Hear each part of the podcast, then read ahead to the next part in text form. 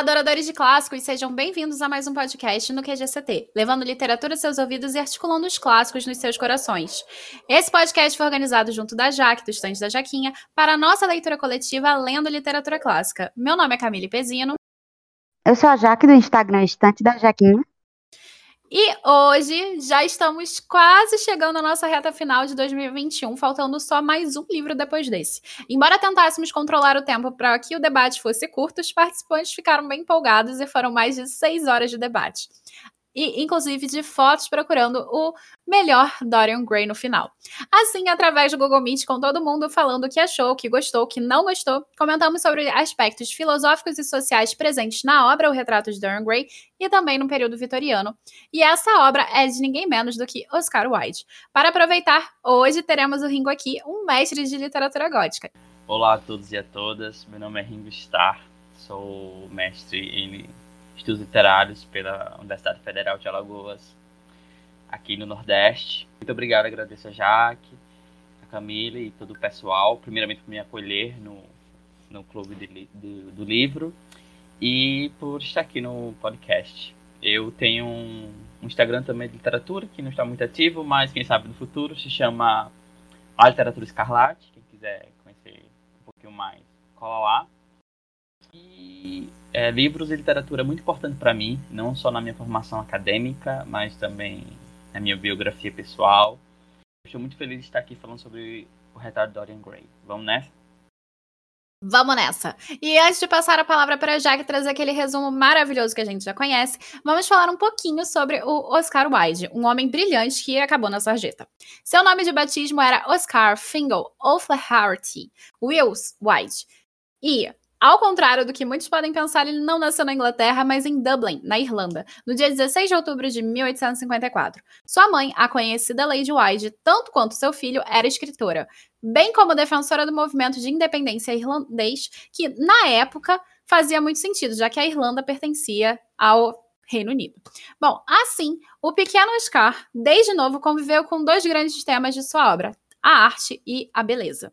Oscar Wilde foi um estudante nato de cultura greco-latina, tendo estudado na Portadora Royal School de Enniskillen e também na Trinity College de Dublin. Sendo o segundo dentre três filhos, foi criado à base do protestantismo. No entanto, decidiu se converter ao catolicismo, o que podemos ver nas páginas do título de hoje. Ganhando uma bolsa de estudos, ele, durante quatro anos da sua vida, estudou na Magdalen College, de Oxford, também recebendo um prêmio pouco antes de sair por seu poema Ravenna. Para além disso, lançou um texto que intitulava A Arte pela Arte. Também a conhecemos como dandismo. Vivendo em Londres como um dandy, passou a ter uma vida social mais do que badalada. E assim, tanto quanto alguns de seus personagens, passou a ser considerado pela sua extravagância e modernidade. Porque queria, acima de tudo, mudar o tradicionalismo vitoriano. Em 1881, suas poesias, publicadas em periódicos e revistas enquanto estudava, passou a ter um livro só para elas. Em 1882, foi aos Estados Unidos palestrar sobre seu movimento estético. Em 1883, estava em Paris fazendo amizade com vários escritores, dizendo que ele estava numa furada com esse esteticismo dele. E bem, ele resolveu largar o barco. E antes de eu falar sobre sua relação com Constance Lloyd, eu quero contar uma fofoca bem grande. Sabe-se que depois de se formar na Magdalen College, o Oscar Wilde ele voltou para casa e passou a ter um affair com Florence Belcom, ao ponto de pedi-la em casamento. Só que essa foi a mulher que deu o pé na bunda dele para ficar com ninguém menos do que Bram Stoker, que é o autor de Drácula, cujo podcast já temos aqui, inclusive, você pode conferir no QGCT. Isso fez com que o Wilde se afastasse da terra natal dele e passasse todo esse tempo fora viajando e palestrando. Quando ele voltou para a Inglaterra, ele resolveu dar uma passadinha em Dublin porque ele tinha uma palestra para dar. E foi aí que ele conheceu a sua futura esposa. Constance Lloyd era filha de um advogado podre de rico e que ainda era conselheira de ninguém menos do que da rainha Vitória. E real foi uma, uma viagem marcada pelo destino, porque os dois resolveram ir para Dublin no mesmo dia, na mesma época. E não se sabe bem o que motivou a relação deles dois no começo, mas, ela, mas o que acabou acontecendo é que ele não tardou de pedi-la em casamento. Casaram-se em 29 de maio de 1884 em Paddington, em Londres. E eles passaram a morar num bairro próprio para artistas, Chelsea. E enquanto lá moravam, eles basicamente viraram modelo dessa sociedade. Mas, claro, a gente sabe que esse casamento não vai ter lá um final muito feliz, porque o Oscar Wilde não sabia segurar as calças. E, bem, foi entre 1887 e 1895 que ele teve a publicação mais assídua de todas, de contos a novelas até mesmo dramas e poemas. O autor, em 1888, teve uma excelente acolhida pelo Príncipe Feliz, que foi uma antologia que ele publicou. E não foi o mesmo que aconteceu com a obra que a gente está falando hoje, que é o Retrato de Dorian Gray. Quando publicou O Retrato de Dorian Gray em 1891, o título mexeu bastante com o público. A obra em questão trata muito sobre a hipocrisia da sociedade. E quem é que quer saber das suas próprias hipocrisias, não é mesmo? Jornais criticaram bastante. Algumas dessas críticas, inclusive dentro da edição da Dark Side, que foi a parceira nesse nosso projeto hoje, foram recheadas de coisas absurdas. Mas enfim, justamente porque falaram tão mal, o livro fez tanto sucesso. E depois de se aventurar pelo seu romance, no mesmo ano ele também publicou Salomé, uma peça que até hoje é muito famosa. E bem, a sua produção continuou assídua até que foi levado a julgamento. Oscar Wilde, como eu disse antes, não sabia muito bem controlar os seus desejos né, sexuais, e na época ele tinha um caso com o Lord Alfred Douglas, filho do Marquês de Queenberry. E no ano de 1895, o Marquês passou a difamar publicamente Wilde em revistas e periódicos e o acusou de sodomia, o que queria dizer que ele era homossexual ou pelo menos bissexual. Nesse período, ser gay era crime. Wyde, ao tentar defender a si mesmo, ele resolveu processar o Marquês de Queenberry por calúnia e difamação. E bem, o feitiço virou contra o feiticeiro porque o processo passou a ser sobre a sexualidade e não sobre a injúria que Oscar Wilde tinha sofrido. No dia 27 de maio de 1895, o Oscar Wilde foi preso e condenado a dois anos de prisão e trabalhos forçados por atentado ao pudor. E, embora muitos pedidos de clemência tivessem sido solicitados pela parte progressista da sociedade, bem como por importantes ícones literários, não adiantou absolutamente nada. Wilde, depois de ter processado Queenberry e perdido, o que acabou acontecendo é que ele ficou falido e a sua fama foi parar na lama. Tudo que então tinha publicado foi retirado de circulação e ele acabou ficando cada vez mais difamado. Durante o tempo na prisão, ele escreveu alguns textos, inclusive De Profundis, em 1905, que foi uma carta dirigida ao seu amante que causou toda essa desgraça. E nessa mesma época, sua esposa, para preservar seus filhos e muito provavelmente a si mesma, mudou de nome. Assim que ele saiu da prisão, resolveu morar em Paris, utilizando o nome Sebastian Melmoth. Nome esse que lembra muito um dos títulos de seu tio-avô, Charles Maturin, baseado em Fausto, a lenda alemã que inspirou ninguém menos do que Gotha, que agora eu sei falar certo. E depois de tudo isso, a sua vida foi só ladeira abaixo. Desconhecido, sem receber um centavo por, pelo que havia escrito, bebendo o dia inteiro e morando em lugares cada vez piores, White pegou meningite e morreu em 30 de novembro de 1900. Sua decadência lembra muito a do personagem central da sua história, Dorian Gray. E vocês vão perceber isso através do resumo elaborado pela Jaquita. Então, Jaquita, todo seu.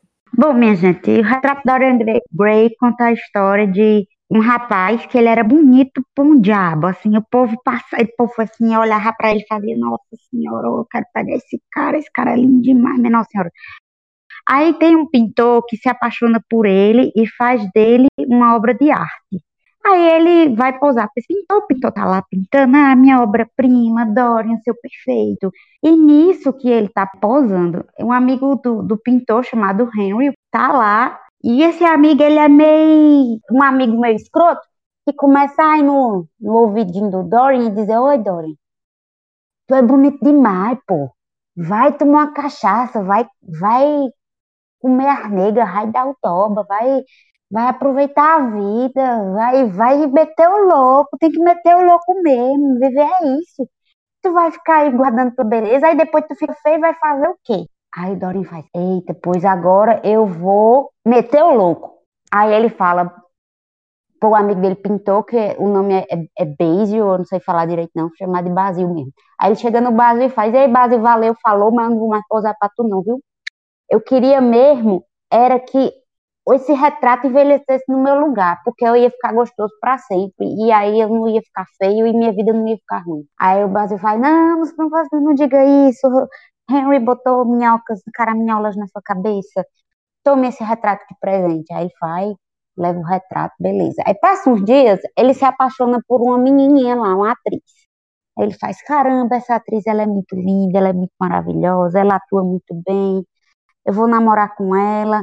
Aí eles começam a namorar com essa menina, e ele chega nesses dois amigos dele, né? O pintor e o escroto.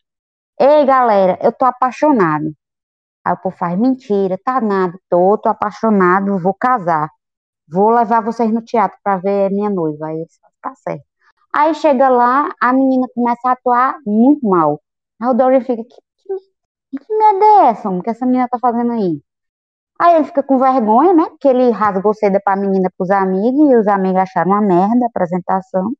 Aí quando termina a apresentação, ele chega na menina, olha, tá tudo acabado, viu? Ela faz, ah, porque eu te amo? Ela, porque eu não quero mais. Você, você me desiludiu, você me enganou.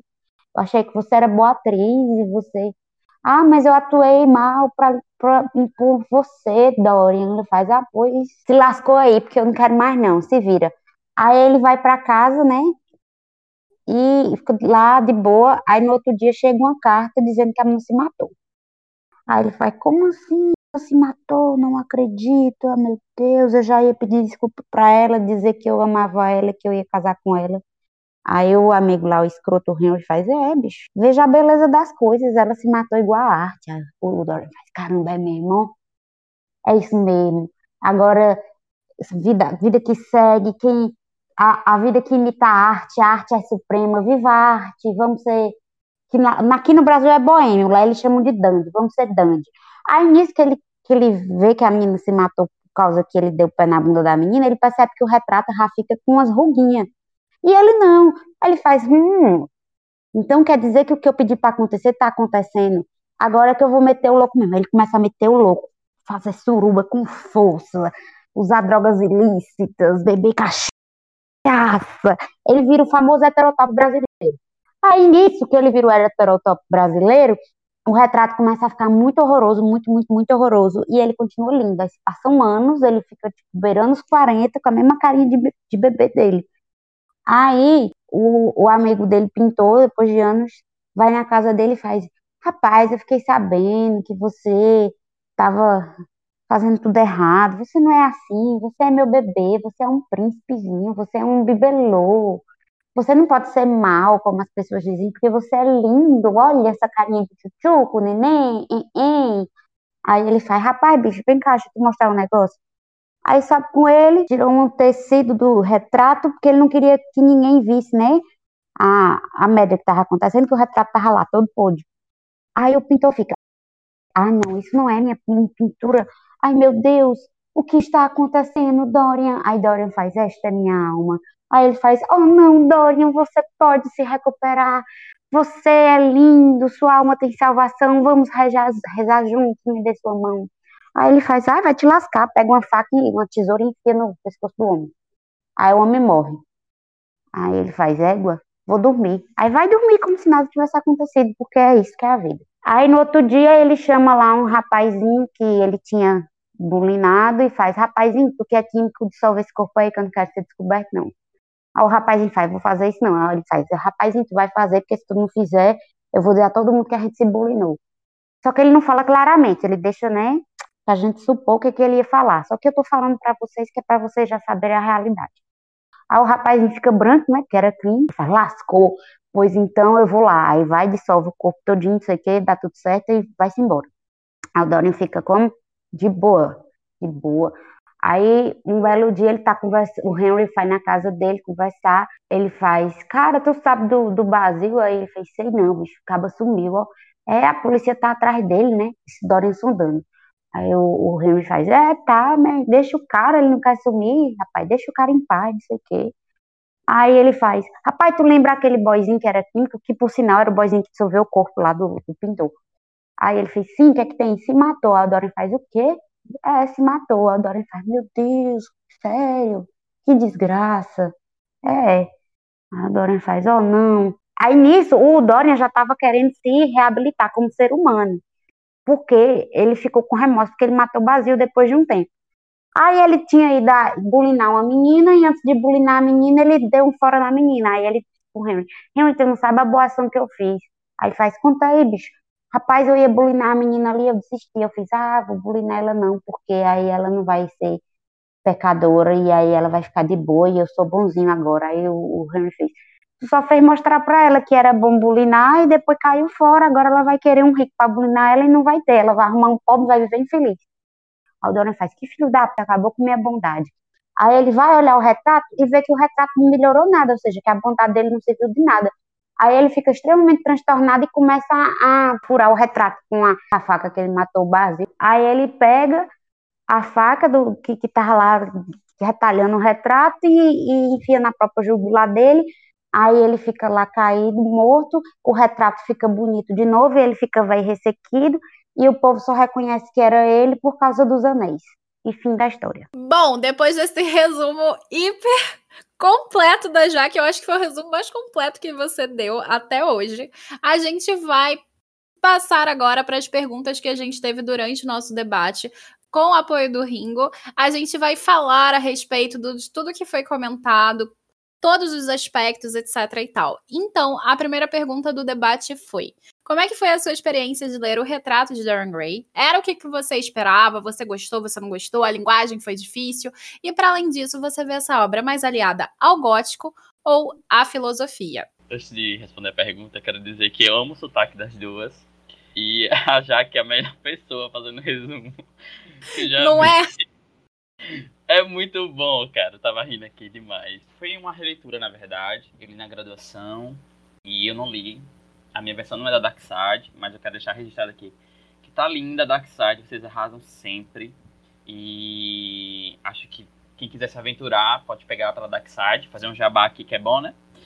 E eu gosto muito das edições da Dark Side porque elas trazem extras. Então, assim, os extras que a, que os livros geralmente trazem é muito bom. Principalmente assim, quem estuda literatura ou tem uma curiosidade de ir além da obra, assim, é muito bom. Assim, eu tenho uma versão do, do Drácula e as cartas que vêm, os textos de apoio que vêm é muito bom.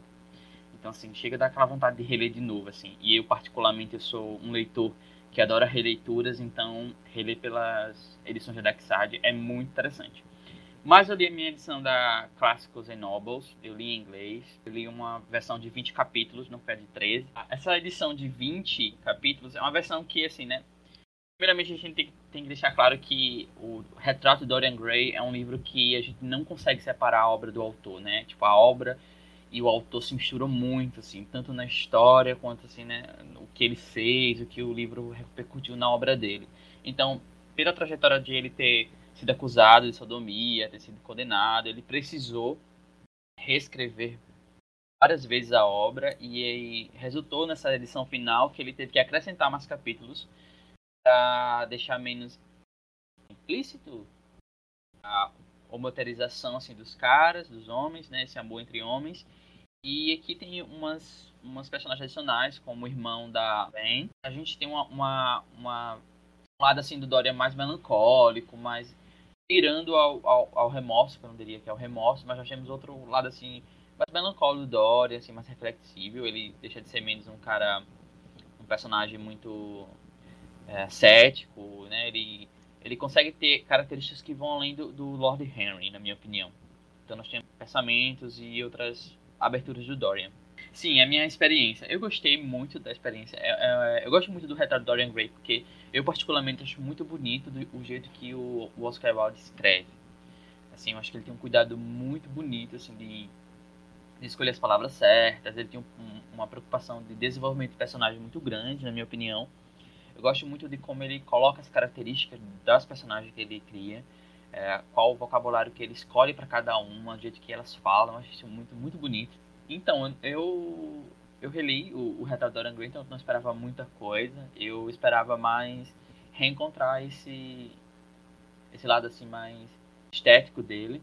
E eu gosto muito dos diálogos da que se encontram no livro, né? Essa reflexão que, que acontece. E se o, o livro é gótico ou filosófico, né? hoje, eu, hoje, depois do debate, eu creio que é um pouco dos dois traz muitos elementos das narrativas góticas, né? Do, do modo gótico. Listar aqui algumas bem rapidinho, né? Nós temos a natureza, nós temos a cidade, nós temos a espacialidade, a casa, nós temos essa questão do sobrenatural muito presente, tanto do retrato do Dorian, mas na minha leitura eu comparo a beleza do Dorian com a beleza sobrenatural, assim, todo mundo se impressiona muito com ele, assim, na, na perspectiva de beleza, assim. eu encaro essa beleza como sobrenatural na minha leitura. E também é, aspectos filosóficos, quando os personagens estão ali debatendo, dialogando, que eu acho que a Camille vai citar melhor pra gente. Então, né, gente, eu gostei demais, demais do livro. Era o que eu esperava, porque eu já tinha lido. Eu tinha lido, inclusive, a versão de 20 capítulos, que era a que, inclusive, eu lembro que da primeira vez que eu li, eu, eu achei o Dorian muito hétero. Eu ficava, poxa, o povo disse que o Dorian era gay, eu tô achando ele muito hétero nesse livro. E agora que eu, que eu soube, né, disso, e eu consegui entender o porquê eu, eu não tinha sentido, né, porque tinham meio que censurado o livro, botado capítulos extras e tal. E a versão da Dark Side você tem a, a história original. E aí dá para sentir mais teor homoafetivo da história, que gosto muito, né, sua rainha Love, diga-se de passagem. O que eu achei da narrativa, se ela era gótica ou filosófica? Eu confesso a vocês que o meu conhecimento sobre o que é literatura gótica é muito limitado. Eu não sou da área, eu estou aqui com duas pessoas que são da área, que são mestres. Eu sou de direito, eu não sei nem para onde vai as coisas, mas tem aquela ideiazinha, né, do que é o gótico. E eu acredito que ela tem sim traços do gótico, mas eu acho que o, o Hyde, ele foi muito mais pro lado filosófico da coisa, pro, pro pensamento, para reflexão, para a crítica social da, da questão da, do puritanismo, da própria visão dele do que é arte, do enaltecimento da arte. O Oscar Wilde era libriano. Quem acreditar em signo vai saber que eh, o libriano ele ama a arte, ele ama o belo, ele é muito ligado nisso. Então eu acho que não é à toa. E eu achei bem filosófico o livro. Eu concordo com a Jaque, porque a gente vê que né, durante a narrativa do, do livro, né, do Retrato Dorian Gray, os temas que são abordados, eles divergem um pouco do, do foco das narrativas góticas, assim, né?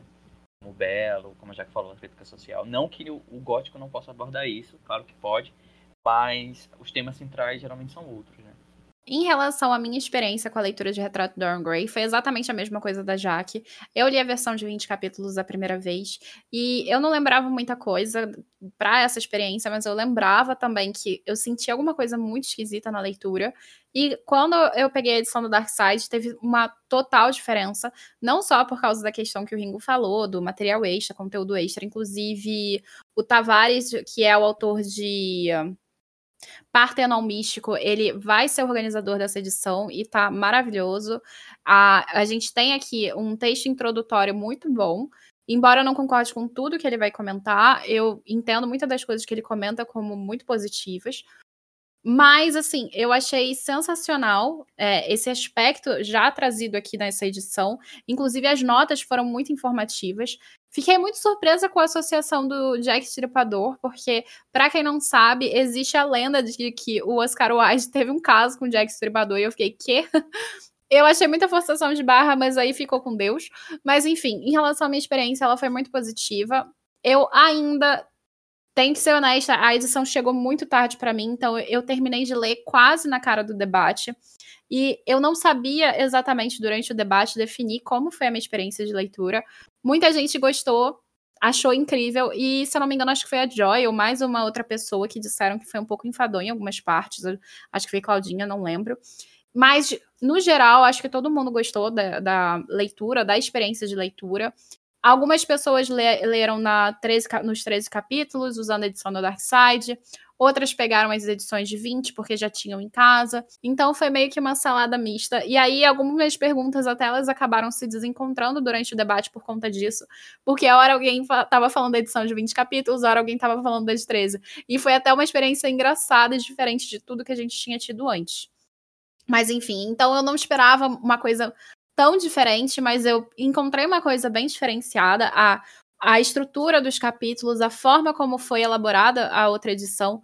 Por mais que eu não lembrasse muito, eu senti que foi realmente diferente. Agora, dizer que eu gostei completamente, não vou poder dizer isso, porque a experiência com o feminino aqui foi bem traumática, mas eu entendo por que ela vai sendo elaborada assim. E ainda existe aqui uma questão que é conflituosa em relação qual é o resultado da narrativa. E aí a gente vai para essa pergunta que é se a obra é mais aliada ao gótico ou ao filosófico. Eu fiz a brincadeira durante o nosso debate, eu vou voltar e trazê-la aqui. é que eu acho que o retrato de Dorian Gray é um tratado gótico filosófico. Por quê? Toda a filosofia da questão da arte do belo, como ela é retratada, não seria possível se ele não tivesse inserido no período vitoriano. Por mais que hoje a gente consiga entender o que ele estava falando naquela época, e muitos dos jornalistas, por exemplo, fingiram que não estavam entendendo o que ele estava falando naquela época, ou realmente não entenderam, é uma estética própria desse período vitoriano, inserido naquele cenário ali, que vai, claro, ser perpassado por outros países, como, por exemplo, o Brasil, mas não vai ser tão forte, tão impactante quanto a dualidade presente nesse período vitoriano, até porque Médico e o Monstro, entre outras obras como Frankenstein, elas só aparecem da forma que aparecem por causa desse período histórico.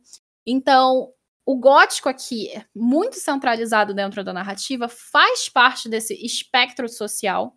E o, como eu falei já anteriormente na biografia do Oscar Wilde, ele era muito fã de literatura greco-latina, ele era muito fã desse período helenístico. E eu sou mestre nessa área de antiguidade e o Ringo é, é mestre nessa área do gótico. Então a gente meio que tá casando os nossos conhecimentos aqui. E a parte de tratado filosófico é basicamente para mim o que permeia dentro dessa história. Claro que ela tá inserida num período, que é o gótico, que é o período vitoriano, isso faz todo sentido. Mas ao, ao considerar o retrato de Dorian Gray um tratado filosófico, é porque ele vai ter dois grandes temas aqui, dois grandes epos, que é tanto a arte quanto a beleza. E justamente por retratar isso e não ter o encerramento desse núcleo, por mais que a gente tenha a moral, o excesso, e aí a gente vai entender isso através da híbris grega, porque a híbris é desmedida, e é isso que marca os como heróis dentro da literatura clássica. A gente vai ter tanto essa moral do excesso, mas principalmente o que é, que é arte, para que serve a arte e o que é, que é a beleza. O que, é que a gente entende como beleza. E a gente não tem um encerramento total. Isso é próprio dos tratados de filosofia, como de Platão e Aristóteles. Por mais que eles falem, falem, falem, no final das contas a gente chega à conclusão que eles não deram uma resposta definitiva. E por que não existe essa resposta definitiva? Porque a gente não sabe o que é arte, a gente não sabe o que é literatura. A gente tenta trazer construções diferentes de definição, mas não existe uma definição completa. E quando a gente vai ter essa obra, que é o Retrato de Dorian Gray, a gente vai trazer tudo isso que é próprio do espectro filosófico daquele período clássico, e entre outras coisas também. Então, a edição em si está maravilhosa, e o texto em si é incrível e maravilhoso. Mas, com impressão pessoal, como mulher, fica difícil falar assim: nossa, livro cinco estrelas, favoritado. Não dá.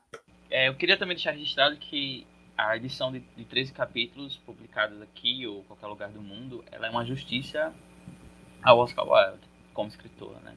Ela faz jus ao que ele queria naquele momento, como ele queria que a obra fosse escrita, né?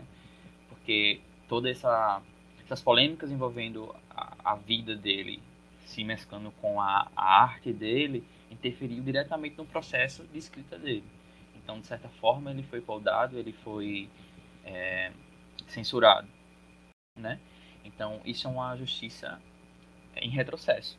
A, a escrita dele, como ele quis elaborar a obra dele. Então eu acho esse trabalho muito muito importante. Qualquer escritor, escritora que passou na história e foi censurado ou, censurada de certa forma prejudicou a, o processo de escrita. Então, sendo Oscar Wilde ou qualquer outro escritor, escritora. Acho isso muito importante. Então, quando as editoras da Darkside ou qualquer outra no redor do mundo priorizam a publicar como o autor desejou, elaborou, ou a autora, isso é uma justiça, assim, sabe?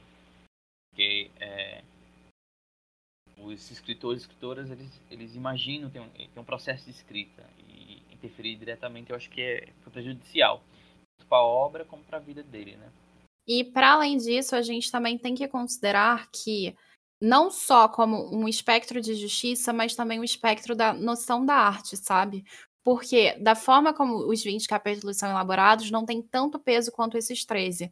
E o próprio Oscar Wilde também disse que ele escreveu essa história para entreter a ele mesmo.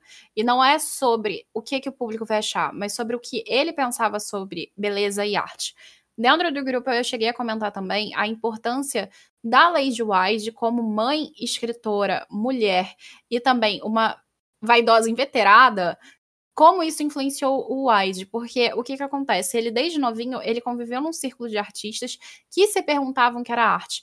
Ao mesmo tempo, ele conviveu com uma mãe totalmente vaidosa, que ao ponto de colocar as cortinas, e isso também tem na edição da Dark Side, as cortinas rosas para ela parecer mais jovem. Então essa obsessão pela beleza, essa obsessão que o, o retrato de John Gray vai trazer, é uma obsessão também do espectro do feminino.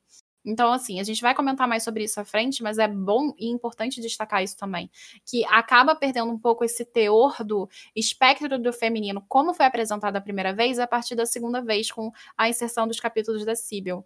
Então, é, é, legal destacar como é importante a gente ler e a gente ter acesso a essa edição de 13 capítulos. Que não tem muito a ver, mas tem a ver, é que não é a primeira vez que a Darkseid faz justiça, né? Porque ela é. fez justiça com a Júlia no Medo Imortal também. Perfeito. Então, parabéns, Darkseid. Enfim, vamos para a segunda pergunta. Durante a leitura, podemos perceber que, como um todo, a história alude à vida ser aquela que imita a arte, e não o contrário. O que, é que você acha a respeito disso? Concorda ou discorda do autor? Se sim ou se não, explique o porquê. É, cara, essa pergunta é muito complicada, a gente discutiu bastante no debate, eu acho que a gente passou mais de uma hora discutindo isso. Mas enfim, chego à conclusão na minha leitura e depois do debate que como o pessoal falou, é ambos, né? Não dá pra tirar o, uma da outra. Mas eu fico muito pensando muito ainda no, na, na mimes, né? A questão do imitar dentro da arte. E aí tem aquela toda a discussão teórica, mas eu vou fugir disso. eu acho que é um tema central, um dos temas centrais, assim, junto com a beleza, junto com a moral, entre outras coisas, no Retrato Dorian Gray, é essa discussão da, da arte e a vida. Eu acho que é, o Oscar Wilde, ele belamente, ele constrói essa discussão de maneira muito natural dentro da narrativa. É, principalmente quando está ali o artista, que é o Basil, né, o pintor, que é, está voltado à arte, dedica-se à arte, ao Lord Henry, que é um crítico da sociedade, junto com a da sociedade a arte vem junto, e o Dorian Gray, que está ali como, a princípio, né, um, uma pintura em branco, mas que ele vai absorvendo a ideia do, do Lord Henry, e de certa forma também dentro do Bezos. E aí vai ter essa discussão natural sobre a arte, quem imita, quem imita o quê. E eu, eu gosto muito, eu não sei fugir do tema, mas eu gosto muito da, da construção e da referência muito ao teatro shakespeariano dentro da narrativa.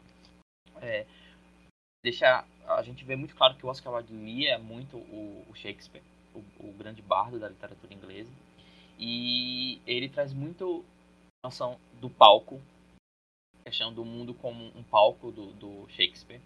Né? A gente tem essa referência ao teatro constantemente, tanto nas discussões das personagens em relação ao teatro, a, a, a, o próprio, de certa forma, ao imitar, a, a interpretação. Nós temos ali a, figura da, da senhorita Vane, como uma atriz que está todas as noites performando uma personagem shakespeariana diferente e dando o seu melhor e conseguindo despertar sussurros e até uma paixão ilusória ou artística do Dorian. Então, eu acho que isso é um tema muito recorrente dentro da obra. E eu chego na conclusão, não consegui responder a pergunta, mas eu acho que não dá para separar não. Eu acho que a arte imita a vida e a vida imita a arte e a gente como curiosos e leitores e leitoras queremos ler mais e ter acesso à arte para refletir, seja ela no campo teórico, seja ela no campo pessoal, social, crítico, sabe? Então, a minha vibe é mais mesa de bar. eu acredito que a vida imita a arte, a arte imita a vida.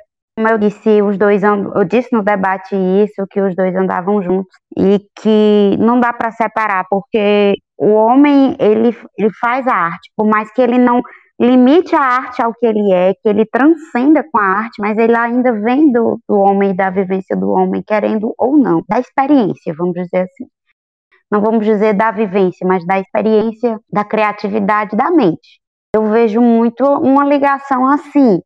Não sou teórica de arte, eu sei que a galera falou lá que para teóricos da arte, a, a arte não imita a vida, porque a arte transcende, e, e eu concordo que a arte transcende, eu não, não sou ninguém para discordar disso, e, mas eu ainda, assim, no meu entender de leiga, vejo muito um caminhar de mão, mãos dadas mesmo. E eu acho que a beleza da arte também está nisso, em, em trazer a vida, né?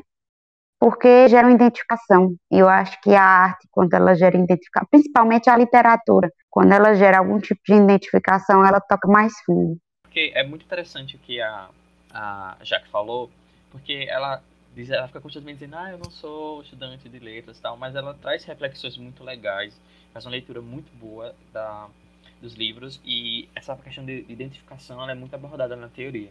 Acho que a Camille pode falar melhor que a literatura ela consegue é, despertar esse lado humano de empatia, né? A gente consegue através, especialmente da literatura livro, que a literatura ela consegue despertar esse senso, esse senso de empatia. A gente consegue através das personagens nos entender melhor, né? entender sentimentos, é, entender as metáforas importantes, as metáforas dos símbolos na sociedade, é, na sociedade ela vai mudando, a gente consegue entender o outro, né? Porque a gente, de certa forma, através das personagens, vai entendendo melhor questões da natureza humana, seja ela do microverso pessoal ou de questão da sociedade. Então, a literatura em si, ela consegue despertar essa, essa, essa empatia. E aí, é, a arte em geral também faz isso, né, gente? Então, essa identificação que a Jack falou, é muito importante, porque ela vai definir muita coisa assim no campo pessoal da gente, né? Por exemplo, é, questões dos gêneros literários que a gente vai ter mais afinidades com, quais tipos de personagens a gente vai ter afinidades com.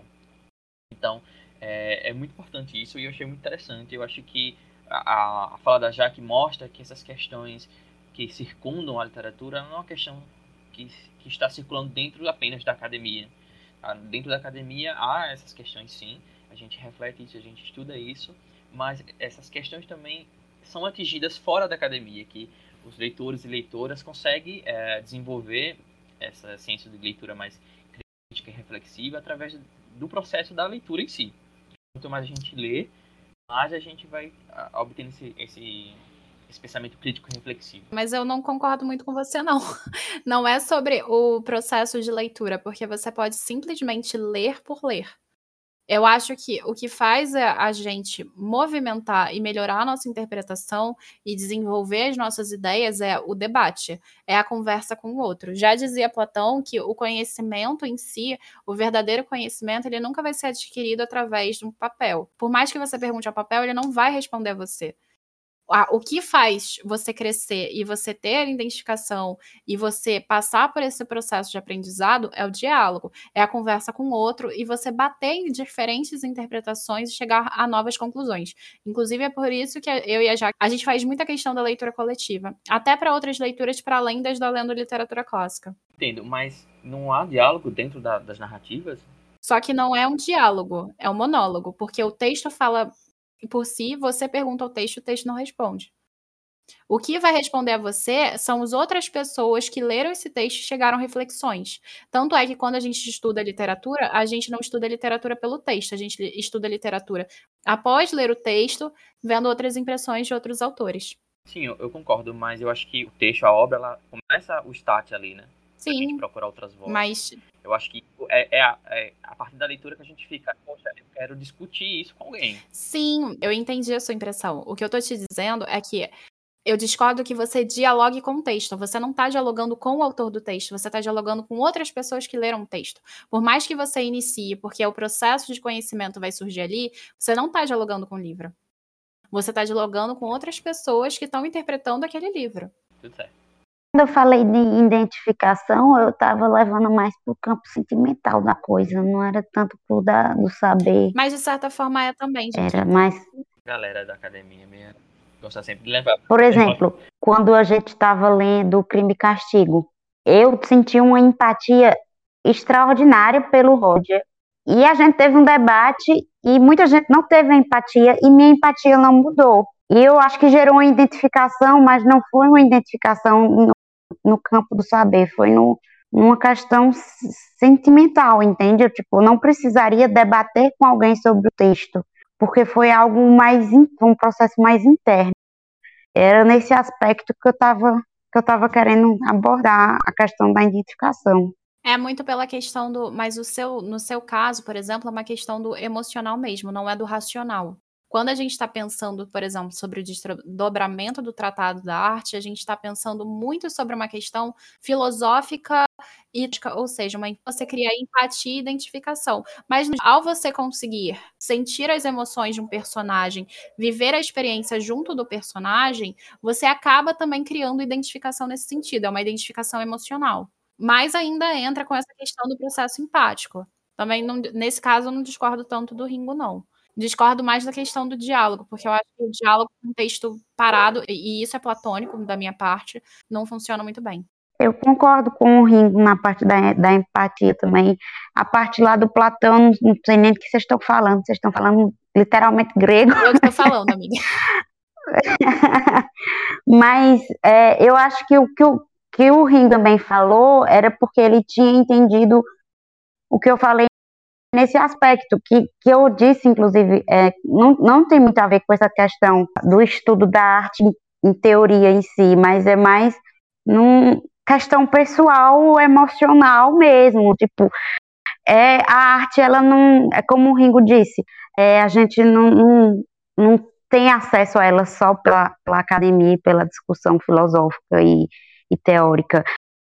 A gente consegue sentir também no, no nosso lugar de leigo. Então, a gente pode ouvir uma música e se emocionar. E a gente não pode entender porra nenhuma de música mas ela vai chegar na gente, entendeu? Era mais nesse aspecto mesmo. Já que você não entendeu, então eu vou explicar de novo. O que eu estava falando não era sobre essa questão da, de criar empatia em relação ao texto. O que eu estou falando é sobre o diálogo que você toma com o texto a partir de interpretações sociais. Por exemplo, é muito diferente quando você lê o texto e você cria empatia pelo personagem quando, por exemplo, você lê o texto e, para além de criar empatia com o personagem, você consegue tirar ideias, hipóteses, informações para além do texto. Quando você pergunta alguma coisa, tá, mas autor, você parou para pensar nisso? O autor não vai te responder de volta. Até porque ele tá morto, ele nem te conhece, nem sabe quem é você. Quem é tu, cara pálida na, na, no, no rolê, tá ligado? Então, assim, é muito sobre esse processo de você não conseguir tratar uma informação, de dialogar com o autor. Porque o texto, ele tá parado. Você nunca vai ter uma, uma resposta para sua pergunta. Entende? Porque ele não vai, não vai responder. Quem é que vai responder isso? São outros teóricos ou durante debates. É isso que eu tô comentando. Entendeu agora? Sim, pode prosseguir. Ah, então tá. Bom, agora eu vou responder a segunda pergunta, que é sobre a questão da arte. Se a arte imita a vida ou a vida imita a arte. Como o Ringo ele já tinha comentado sobre essa questão da identificação, etc e tal e tudo mais, o que que acontece? Existe um teórico chamado Turner, e ele tem um livro chamado The Literary Mind, que é um livro que vai falar sobre a capacidade da mente literária, que é literalmente a tradução de The Literary Mind. A mente literária, o que, que ela faz? Ela simplesmente pega a informação de um texto e faz um processo de parábola, ou seja, faz um processo parabólico paralelo da vida do personagem com a sua vida pessoal. Então, o que acaba acontecendo é que você se identifica, cria empatia, por exemplo, da Jaque com Rodia, não é porque a Jaque cometeu os crimes que o Rodia cometeu, mas alguma coisa dentro do, contexto do Rodia faz com que a Jaque sinta uma emoção muito forte com ele. E entenda a situação, entenda a vivência, entenda a experiência, ao ponto de se perguntar se ela, se estivesse no lugar, o que, que ela faria. E a gente passar por esse processo de empatia está muito relacionado ao que o Turner vai dizer sobre a mente literária. Porque a gente fazendo essas constantes parábolas, a gente vai não só se identificando com a história, mas criando esse processo e essa relação construída com o meio. E essa relação construída com o meio, ela pode acontecer tanto antes da produção da história quanto antes da produção da vida.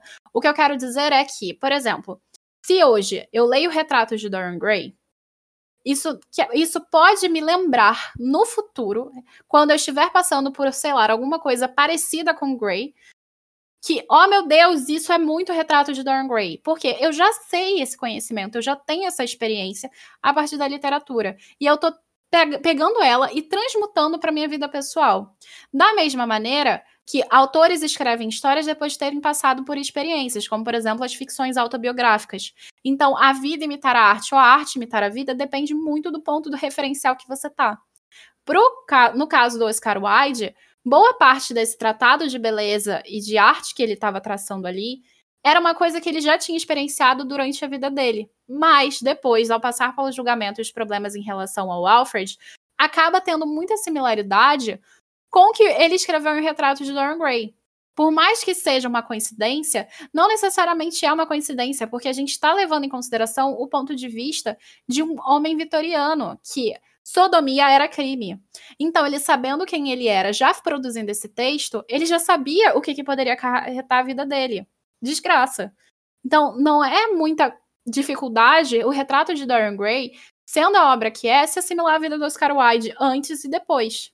E o Oscar Wilde em si, ele já tem a arte pela arte, que é essa proposta dele dandista, de simplesmente chegar e dizer que a arte, ela tem que ter uma função pela arte, não precisa de uma função social. Então, o que acaba acontecendo é que, ao separar arte e vida, ele começa a juntar os dois ao mesmo tempo. Tanto é que ele acaba largando esse arte pela arte depois de um tempo.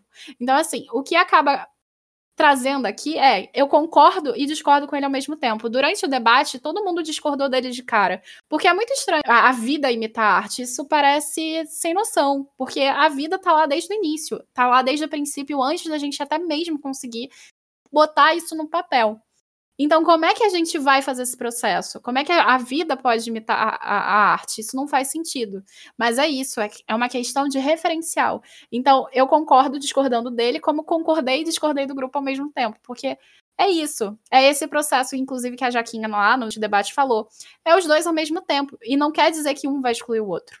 O Wilde deixa isso bem claro no, no prefácio do livro. Eu não sei se da Darkseid tem, mas no meio de de 20 capítulos tem, ele faz um, uma defesa aqui de duas páginas, ele deixa claro assim, ó, o crítico vai ter um, é, um, um, um ponto de vista, mas a arte não tem finalidade alguma, e ele termina dizendo que toda arte é useless, tem função, não tem função, então tipo, ele prega muito no prefácio aqui que é a arte pela arte, o belo pelo belo, então, que não se deve é, confundir que a arte tem uma moral para ensinar ou para guiar a sociedade. Que aí a gente entra naquela discussão que a gente teve do esteticismo, né?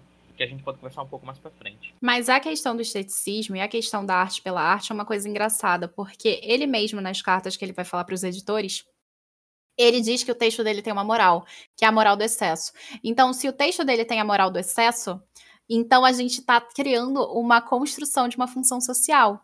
Porque ao mesmo tempo que ele diz que a arte não tem que ter função social, e ele coloca uma moral, se ele está colocando uma moral, ele está trazendo esse texto para alguém e dizendo que alguma coisa ruim acontece quando você faz dada coisa em sociedade. Ele mesmo se contrapõe. E isso é uma coisa muito filosófica do período clássico. Quando a gente vai pegar um texto de Platão, Platão diz X e logo em seguida diz Y, e você não chega a lugar nenhum. Ou seja, ele mesmo não, vai, não tem como chegar a lugar nenhum, porque a arte pela arte, a beleza pela beleza, ou a arte imita a vida, a vida imita a arte, a primeira a gente tem que ter a pergunta principal que é, o que, é arte? E para a gente responder isso vai ser impossível, porque é isso, é uma questão de ponto de vista, de referência, de impressão, então é muito extenso. É uma, mais uma característica do Oscar Wilde, esse dizer e desdizer, e a gente uma pena de não ter esses, esses materiais extras para me ler, mas talvez seja um, um uma característica da escrita dele, filosófico dele de pensar a arte, a sociedade, ou também, especulando aqui, de dele tentar sobreviver a esse julgamento que estava para chegar, né? Esses boatos que acabaram arruinando o final da vida dele. De dizer e descontradizer para tentar chegar a alguma solução. Se a gente for analisar a biografia dele, né?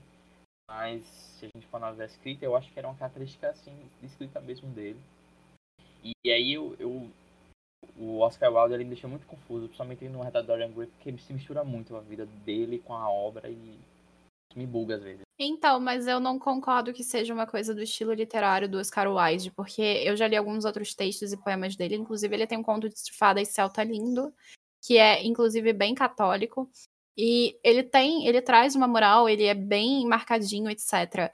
É um conto filosófico também que vai ter esse espectro também de certa ambiguidade que a gente pode encontrar. Mas, assim, isso é muito próprio da literatura clássica e é a fonte principal que o Oscar Wilde bebeu. Não é, acredito, próprio da escrita dele, mas uma reprodução daquilo que ele considerava o melhor e o mais belo e mais bem requintado da literatura, sabe? Da arte, da filosofia. Pelo menos eu, eu vejo muito por esse ponto de vista. Não vejo que é uma coisa própria dele em si, mas uma coisa que ele reproduziu a partir daquilo que ele considerava que era o melhor. Entendo. Bom, agora vamos para a terceira pergunta. O White, certa vez, declarou que Basil, Harry e Dorian são facetas suas encarnadas no livro. O que, que você acha de cada um desses personagens? Você apreendeu algo de si mesmo neles? E, para além disso, qual característica de cada um deles que mais chamou a sua atenção? Por favor, limite-se a uma. Eu gosto muito desse, desse trio aí na, no livro, na narrativa. Eu acho eles muito bem construídos. Eu acho que realmente a narrativa gira em torno deles. Eu acho, principalmente, no, se eu não estiver enganado, no na versão de 13 capítulos, que realmente está mais centrado neles. E eu acho que eles, eles funcionam juntos, principalmente nas, nas, nas, questões do diálogo, de, de, discussões que eles sempre estão envolvidos. E para mim, as melhores partes do livro é eles discutindo sobre arte, sobre, sobre a vida daquela época, retratada no, no livro. Então, os três funcionam muito bem. Nós temos aí o, o pintor Basil, que está voltado e preocupado o tempo todo com a arte com a sua arte de pintar. E o Dorian fica dizendo que ele é chato às vezes, porque ele fica lá pintando horas a fio e não fala uma palavra. Temos ali o Lord Henry, sua acidez para criticar a sociedade. Ao mesmo tempo, o, o pintor Bessie fica dizendo, não, não se preocupe, Dorian. O, o Henry só fala, não faz. E nós temos o Dorian que vai de 8 a 80 durante a narrativa, né? Ele vai daquele aquele filhotinho assustado que não pensa muita coisa, aquele, ser manipulador, né, manipular todos ao seu redor para fazer o que ele quer. E até torturar psicologicamente as outras personagens. Então eu gosto muito do, da como esses três personagens funcionam. Eu gosto muito como eles são construídos durante a narrativa. Eu gosto muito uh, assim da forma que eles são, são, são construídos, né? Das palavras que o Oscar Wilde é, escolhe para descrevê-los, como o jeito que eles falam, dá para muito bem diferenciar um do outro. Acho que é muito é, marcado na escrita. Então, eu lembro que eu li no, sobre o retrato de Dorian Gray com o Oscar Wilde dizendo que ele era muito mais o beijo e, e queria muito ser o Dorian. E eu acredito que muito da gente tem disso. A gente tem o nosso lado, a gente tem o nosso lado ético, a gente tem o nosso lado cínico, sarcástico, e a gente tem o nosso lado que quer meter o louco. Só que a gente tem um balanço muito grande entre o, o ético e o não ético, que seria, assim, sendo bem maniqueísta, né? Mas lógico que o livro tem suas nuances e tal. Mas a gente tem o nosso lado mais bonzinho, mais moral, que contrapõe ou não o nosso lado mais cínico, sarcástico, malicioso. E aí o Dorian, ele é o resultado do que saiu disso, de um lado mais malicioso que se projetou além do que o lado bonzinho, o lado ético, o lado beijo seria. Então ele é um produto de de uma personalidade dual, em que um, um lado mais perverso, digamos assim, bem entre aspas, é, foi, foi para frente. Eu acredito que todo mundo tenha disso. A pessoa dizer que ah, eu não sou, não tenho, eu não sou cínica às vezes, eu não sou sarcástica às vezes, eu não tenho vontade de meter o louco às vezes mas eu também tenho o meu lado moral, eu tenho piedade, eu tenho compaixão. Se você não é um misto dos três, você não é humano. Então, é, eu vi sim um pouquinho de mim em cada um. Não sou hipócrita de dizer que não. E eu acho que o que mais me chamou a atenção em cada um foi justamente é, no, no beijo o fato de ele, apesar de ele ter um, um um lado ético, um lado moral, um lado muito puritano, por assim dizer, ele conseguia se dedicar exclusivamente à paixão dele. Então, a, a, grande questão é que a paixão dele era uma coisa mais pacata, pintar. E o, o Henry não, ele não conseguia se dedicar à paixão dele. Então, ele era só o cinco, o cinco sarcástico. Isso me chamou a atenção. E o Dorian, ele, ele mete o louco. Então eu, isso me chama atenção no Dorian, o fato dele ser muito inconsequente. Chega um momento que o, o Dorian, ele meio que escolhe um lado, né? Entre a ética dele e o lado sarcástico e ligar o, o, o F, jogar tudo pro alto. Ele meio que faz uma escolha, assim, né? Da narrativa que o, o, lado Henry pesou mais. Em relação aos três personagens, eu acho que cada um deles realmente encarna um desejo ou uma relação que existe dentro do Oscar Wilde. A primeira pergunta que eu quero responder é se eu aprendi algo algum deles. E a, eu vou ser honesta, eu aprendi sim, Harry. É, para mim, entre todos os personagens, eu me identifiquei mais com ele pela questão do questionamento que ele faz em relação à sociedade. Por mais que, e, e ele foi chamado de falso várias vezes durante o nosso debate, ele tenha esse teor daquele que fala e não faz, e o Dorian já é aquele que vai e põe a mão na massa, o Harry, ele é o personagem que vai trazer as hipocrisias da sociedade e fazer com que elas saltem aos olhos. Muito mais do que o Basil ou o Dorian. O Basil, tipo, tadinho, é a pessoa mais fofa dentro desse livro e é a pessoa que é aquela que se dedica à arte. E lembrando que o Dorian é aquele cara que é corrompido, era ok, mas não tão ok assim, porque existia algo de mal dentro dele que foi corrompido com Harry. Vale lembrar que o nome que o Oscar Wilde ele usa depois é Sebastian Melmotte. Melmotte é baseado em Fausto, do Gotha. E basicamente, dentro dessa história, a gente vai ver um cara que é corrompido pelo demônio. E o Harry é essa representação demoníaca pro próprio Dorian, até o ponto que essa mescla, na verdade, se dá dentro de, uma, de um retrato pintado pelo Basil. Então é muito interessante nessa história como a gente vai ver que, por mais que o Basil seja a pessoa mais fofa do mundo e o Harry a pessoa mais escrota do mundo, a gente vai ter a obra imaculada, a obra que vai ser esgarçada cada vez mais é a do Basil. E é a obra dele, de um cara super apaixonado pela arte que vai levar tudo isso. E não é à toa que, eu, pelo menos na minha percepção, que o Oscar Wilde vai trazer essa percepção. Por quê? Quando a gente tem essa divisão bi bipartida dentro da sociedade vitoriana, a gente vai ter essa representação a partir do Basil e do Harry, principalmente. E o Dorian vai ser basicamente a mistura desses dois, e o quanto o Harry vai influenciar cada vez mais. Então, o que vai acabar acontecendo dentro dessa história é que a gente vai ter uma bipartição dentro do Dorian, que uma vai ser muito mais elevada, que a gente brincou tá lá no debate do anjinho de um lado e o capetinha do outro, por causa da, da própria sociedade como ela era, das suas hipocrisias e tudo mais.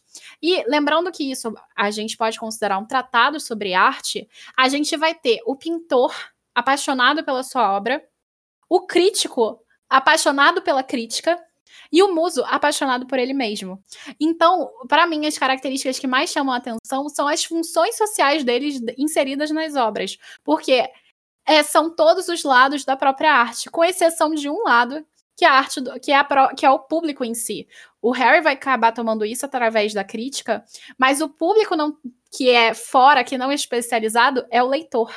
Então, algumas vezes, o que o Oscar Wilde faz, eu achei muito interessante, é acrescentar a primeira pessoa do plural. E é até marcado até na edição da Dark Side quando ele faz isso. Porque o leitor ele é inserido ali para ver essa discussão entre esses lados. Entre o lado do artista, do crítico e da, do muso, da inspiração. E o Dorian Gray é a inspiração da arte. E ele é a inspiração da obra também. E ele é o personagem ele, central ao ponto de ter o nome dele no título. Junto, claro, também com o quarto personagem que a gente acabou acrescentando, que também é importante ali na história, que é o próprio retrato. Então, o retrato é a imaculação do Harry, junto com a proposta do Basil de fazer algo perfeito, que vai se deteriorando a partir daquilo que dizem ou que fazem com a obra. Então, é muito interessante como um tratado filosófico e uma relação construída entre esses personagens vão se assimilando cada vez mais. E pensando no tratado filosófico a partir da arte. Então, assim, o que mais me chama atenção em cada um deles é a função social deles. O que mais eu aprendi em mim, infelizmente, foram as críticas ácidas do Harry. Claro que existe algo de Basil em mim existe algo de Dorian, que é aquele momento que eu tô cansada e vou botar pra frente. Mas eu acho que eu fico mais no cinismo com o Harry, porque me chama muito de sarcástica. Então, não é proposital, mas acontece. Então, essa é para mim a parte principal aqui da história é como a construção desses três personagens e a relação entre eles consegue ao mesmo tempo ser uma história pela história e também consegue ser um tratado de arte. E eu acho sensacional como Oscar Wilde faz isso. Claro que no grupo cada um chegou a alguma impressão. Algumas pessoas, a Jaquita falou ali que é impossível, mas algumas pessoas falaram que não se identificou com nenhum deles. Algumas que se identificaram muito com o Basil, sentiram peninha do Basil, coitado do Basil, né? Pessoa mais fofa da história, né?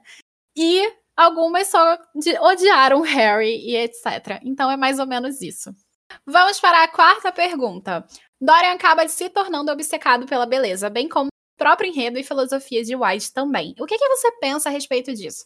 Para além dessa informação, você acha que a beleza e o prazer, ou seja, o hedonismo apresentado na narrativa, e para quem não sabe o que, que é o hedonismo, é a busca pelo prazer acima de todas as outras coisas, porque é esse prazer o mais importante. Você acha que essa beleza e esse prazer são conectados? Se sim ou se não, explique por quê. Sim, eu concordo. Eu acho que o belo e o prazer estão juntos eu faço uma leitura que eu fiz junto com a Lu, da discussão que eu fiz com a Lu, e também discussão do clube. E aí a gente vai falar sobre o esteticismo, né, que foi um movimento artístico ali europeu que tinha como centro a estética, a forma da capacidade que a estética gera uma beleza, a arte pela arte mais uma vez, tem aí uma que produz uma, um prazer. Na literatura, né, os escritores e escritoras desse movimento defendiam ali uma, uma escrita que tivesse preocupada em gerar uma escrita bonita, uma escrita bela, que gerasse um, um sentimento de prazer no público. E aí eu encaro a leitura do, do, do retrato de Dorian Gray, eu vejo isso muito presente, como a beleza e, e, e o prazer caminham juntos, tanto na forma quanto no conteúdo. Na forma, eu vejo como o Oscar Wilde estava muito preocupado, preocupado, de certa forma, em desenvolver uma escrita muito bonita, ele estava muito preocupado de qual palavra utilizar, e ele escrevia muito bem os cenários, e de certa forma os cenários fazem uma parte muito importante da narrativa, e me destaca na, na minha memória o, como ele descrevia o ateliê do pintor Basil, de como estava sempre rodeado com flores, ele descrevia as flores, qual tipo de flores, como elas estavam, e como essas flores atraíam os insetos, né, as abelhas, as libélulas, as borboletas, que são criaturas vinculadas ao férico, e, e criava toda uma atmosfera bonita ali para as personagens. E também, como foi discutido, né, a flor traz ali um simbolismo do belo e da decadência, né? A, a flor, ela geralmente quando corta, ela traz o belo, traz o perfume, mas aí conforme o tempo vai passando, ela vai murchando, vai se degradando. E assim como acontece com o Dorian Gray durante a narrativa. Já na, no, nos temas, é, estão muito juntos ali como a beleza e o prazer estão sempre indo e voltando, indo e voltando. Seja a, a, a beleza e o prazer no teatro, seja a beleza e o prazer das personagens em si corporalmente, né? Seja a beleza e o prazer discutido ali entre as personagens na sociedade londrina do livro daquela época. Então, o tema do prazer e a beleza estão sempre indo e voltando dentro do livro em várias discussões ou metáforas, né? tanto na, na forma, no cenário, na descrição das personagens, ou nas discussões abordadas dentro do livro, seja é, através diretamente das personagens ou é, como metáfora, por exemplo, como a, a, flor, como eu acabei de falar.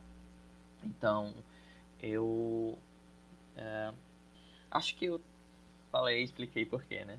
Explicou sim, fica tranquilo. E eu quero aproveitar e acrescentar coisa que eu acabei esquecendo. Que durante o debate, a gente, na primeira pergunta, a gente comentou também sobre a questão estética do Wide no sentido da escrita. E existe uma descrição muito forte, arraigada das flores dentro do cenário, até também porque é parte da estética decadentista, que é o que é a decadência que a gente vai ver dentro da configuração do próprio Dorian Gray. E isso foi uma coisa que a gente comentou bastante sobre a questão do estilo, das palavras, etc, que usa. Mas é, eu acabei esquecendo de comentar antes a respeito disso. E o Ringo acabou me lembrando com essa fala. Obrigada, Ringo. A acepção também não vai tanto para essa parte aí, não. Eu, eu vou falar bem no popular mesmo. Eu acho que beleza e prazer estar tá conectado sim, porque ninguém sente prazer porque não gosta. Carnal, artístico, ou o que quer que seja. A questão do que é belo é muito subjetivo. Eu não posso dizer do mesmo jeito que um psicopata pode achar belíssimo uma cabeça decepada e achar horroroso uma Nossa Senhora, eu posso achar lindo uma Nossa Senhora e horroroso uma cabeça decepada, eu posso achar lindo os dois, e é isso que é a, a vida, né? Beleza é muito subjetivo. E eu consigo achar beleza em qualquer coisa, se eu quiser, e eu consigo sentir prazer com o que eu acho beleza. Então, para mim, tá conectado sim. É, se eu pego uma música e eu acho ela bonita, ela vai me tocar. Se eu acho ela feia, eu vou desligar o som porque vai me dar dor de cabeça.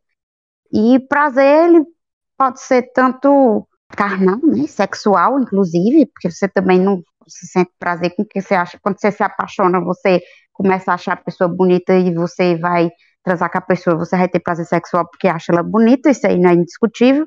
Se você acha feia, você pode até ter o prazer, mas vai ser menor. Se você é, sente o prazer também, por exemplo, uma música numa comida, isso já não é. A comida até é carnal, né? Um pouco. Não, assim, não chega a ser assim, sexual, mas é. Mas você pode sentir um prazer intelectual também, e por aí vai. E beleza, prazer tá ligado sim. E quem disser que não, tá errado. E é isso aí. E aí vai a Camille dizer que não e que eu tô errada. Mas vamos que vamos. Eu não disse nada. Não discordo, não. Eu, eu acho que prazer e beleza também pode estar conectados. Não acho que. Mas o que, que é prazer e o que, que é beleza? A gente tem que também tentar definir esses termos. Porque o que é bonito para um pode não ser bonito para outro.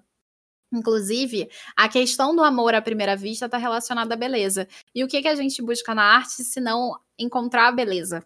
Claro que a gente vai ter uma mudança, a gente vai ter uma transição desse processo em alguns períodos estéticos, em que você vai buscar exatamente o oposto. Mas, assim, em relação a isso, a primeira coisa que eu quero comentar é que a gente tem o hedonismo e o epicurismo, que é importante destacar essa diferença, porque o hedonismo, ele não tem uma questão de racionalidade na busca do prazer enquanto o epicurismo tem. Você passa por esse processo de racionalização. Então, quando a gente vai encontrar aqui essa relação entre beleza e prazer a partir do pensamento hedonista, faz bastante sentido, porque você não está racionalizando, você está sentindo a beleza. E a beleza ela vai sendo configurada durante toda a obra e durante toda a história associada ao prazer, porque é da proposta do Wide que a busca pela beleza, que é também uma proposta também da busca pela verdade, e a beleza e a verdade, elas são associadas ao bom, tá? Por quê? Primeiro, agora eu vou fazer uma pequena digressão para explicar. Quando a gente tem o pensamento grego clássico, que é a representatividade maior dentro da obra do próprio Oscar Wilde, o que a gente vai encontrar é que o belo e o bom são sempre associados, não existe uma distinção.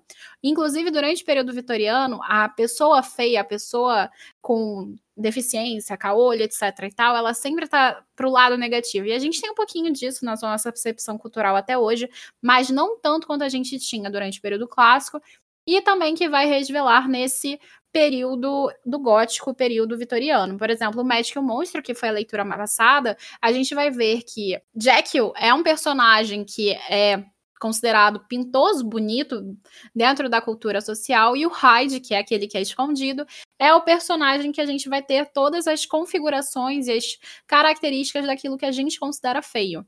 Então, quando a gente vai ter essa diferença, a gente vai buscar a beleza porque a beleza está sendo configurada com aquilo que é bom, com aquilo que vai trazer a verdade. É muito diferente do que quando a gente vai pensar que essas coisas podem estar desassociadas. E até o final da narrativa a gente vai ver que a beleza do Dorian Gray era só uma fachada e ela não estava associada de fato ao que era bom. E aí a gente vai ter uma brincadeira sendo aqui trabalhada pelo próprio Oscar Wilde, questionando também a literatura clássica, e que isso eu achei sensacional dentro do título.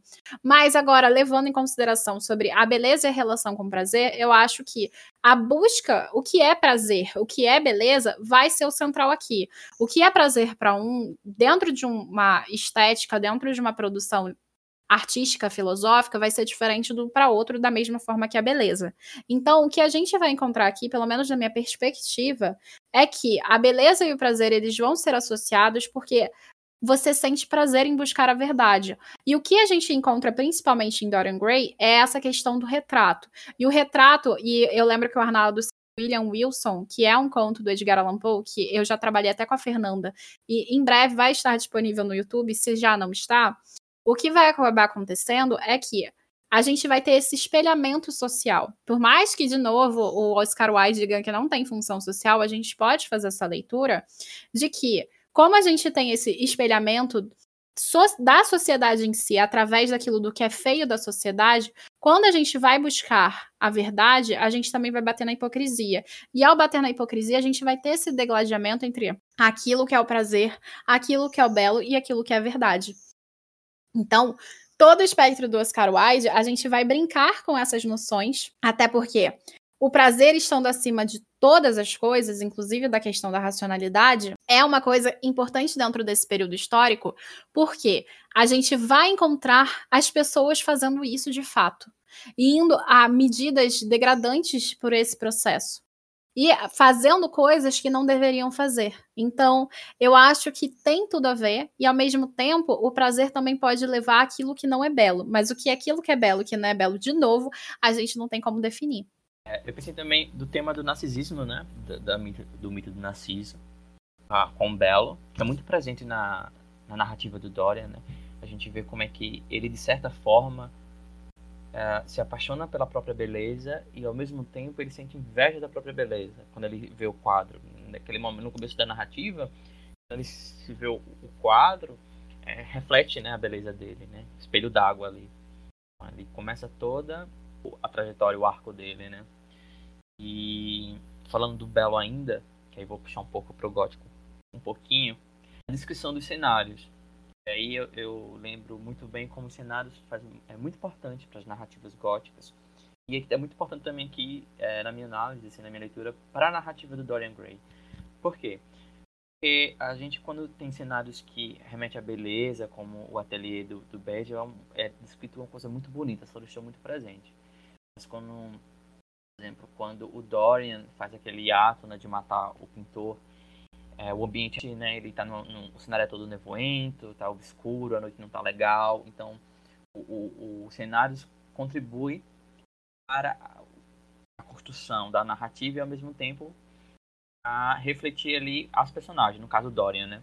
Então quando Dorian está num ambiente de, de beleza, o, o cenário ajuda a construção.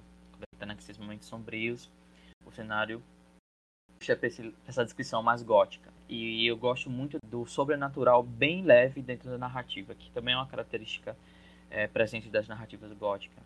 Como esse pacto do falso Fausto que ele faz, porque muita gente que não conhece a narrativa pensa que ele fez um pacto com o diabo, né? Leva esse, esse mito do Dorian Gray para ele ser eternamente jovem e belo. Mas a gente não sabe como é que isso funciona. Então, a gente pode dizer que foi o grande desejo do Dorian é, despertado pela, pela inveja ou pelos sussurros do, do Lord Henry, foi a arte. Né? Então, tipo, a gente sabe que esse lado sobrenatural está tá presente na narrativa, mas ele não é forte. Então a gente fica, fica esperando esse, as, as, personagens ao redor do Dario estranhassem. Ele ter 40, 35 anos e ainda manter o, a estética do corpo dele bonita e ao mesmo tempo que aparenta ser inocente, mas a gente sabe que o Dória vai se corrompendo durante a, a narrativa. Tu falasse do, do Jekyll, né? E aí a gente vê. E aí eu queria falar sobre o corpo gótico da Chaplin bem rapidinho.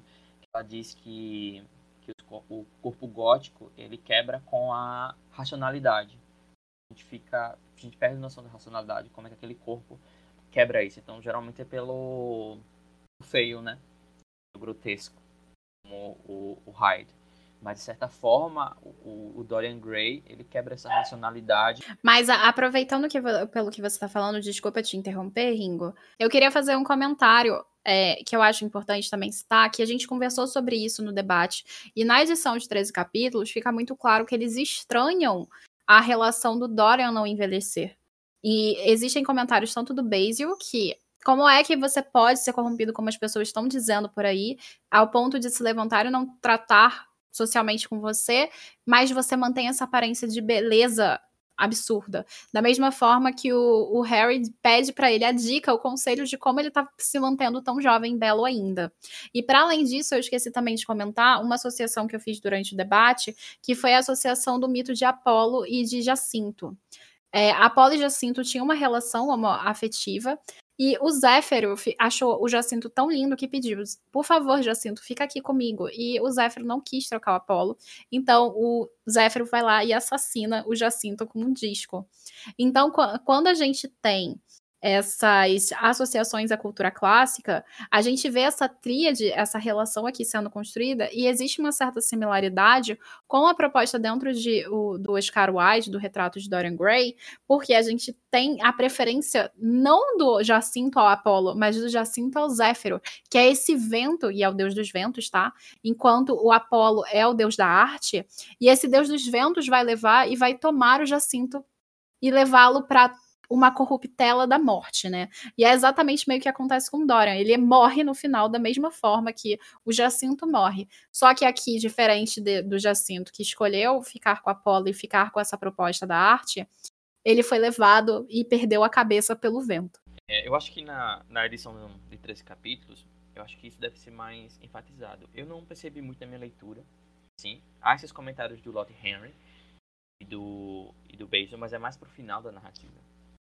É, então, e no que eu está falando, então a gente pode, segundo a Chaplin, já que um corpo gótico ele quebrar essa racionalidade, a gente pode ler o corpo do Dorian Gray como um corpo gótico, porque ele não envelhece e ele acaba meio que é, embaralhando, dando um bug na racionalidade da, das pessoas, né, das personagens. Como é que ele não envelhece? E de certa forma, nós leitores, nós não sabemos exatamente por que ele não envelhece. Então ele traz essa destabilidade racional. Só que a, o, o, que vai diferenciar Dorian do, das outras personagens muito fortes dentro das narrativas góticas é que ele tem uma estética corporal bonita. Ele é descrevido como um ser bonito, na minha leitura beirando ali quase sobrenatural, enquanto outros outros personagens que têm uma, uma corporalidade muito forte na, no nosso imaginário coletivo ocidental não é popular pela beleza, né? O Frankenstein não é popular pela beleza, o Jack não é popular pela beleza, né? O, o Drácula não é, é. O Drácula eu tô em dúvida agora. Mas tem outros personagens que, que não são, assim. Eu acho isso muito interessante a gente discutir, né? Bom, o Drácula, na verdade, ele vai para a questão do estrangeiro é muito mais do que da questão da beleza, ele vai para a questão do estrangeiro, do apagamento do estrangeiro através, por exemplo, da cena do espelho, em que o Jonathan se olha para o espelho e o Drácula não é refletido, porque ele, como ele não tem nenhuma função social e ele é importante socialmente porque é estrangeiro, ele perde a importância de ter a sua sombra, o, teu, o seu retrato. É justamente o oposto do que o Dorian tem. Ele é tão importante socialmente que ele ganha o retrato. Aí a gente vai ter nessa, nessa construção de ambiguidade. Mas agora vamos para a quinta pergunta. Durante a história, é possível observar que somente personagens masculinos têm voz na narrativa, pelo menos na edição de 13 capítulos. As mulheres e as relações conjugais e amorosas constituídas por elas são, por vezes, vistas a partir de um espectro ideológico de Harry. O que, que você acha da representação do feminino durante a obra? E o que, que você acha da multifacetação, ou seja, dessa múltipla representação feita ou por ou de Sibyl Vane. E o amor do Dorian, que é dedicado a ela. Nossa, essa é longa. Mas então, eu vou me deter muito, porque eu sou um cara, então tenho muita força para falar. Mas a minha leitura como leitor, eu senti. Eu li a versão de 20 capítulos, né? Quero enfatizar isso porque contribui a minha leitura. Mas eu fiquei muito chateada com as personagens femininas dentro do livro. Gostaria de ver é, mais personagens fortes e que elas aparecessem mais na história. Eu acho que de certa forma o Oscar Wilde cai naquela construção de da forma estereotipada de personagens femininas construídas por homens. Mas na minha edição tem que dois capítulos, se eu não me engano, voltado a senhorita, a senhorita Vane.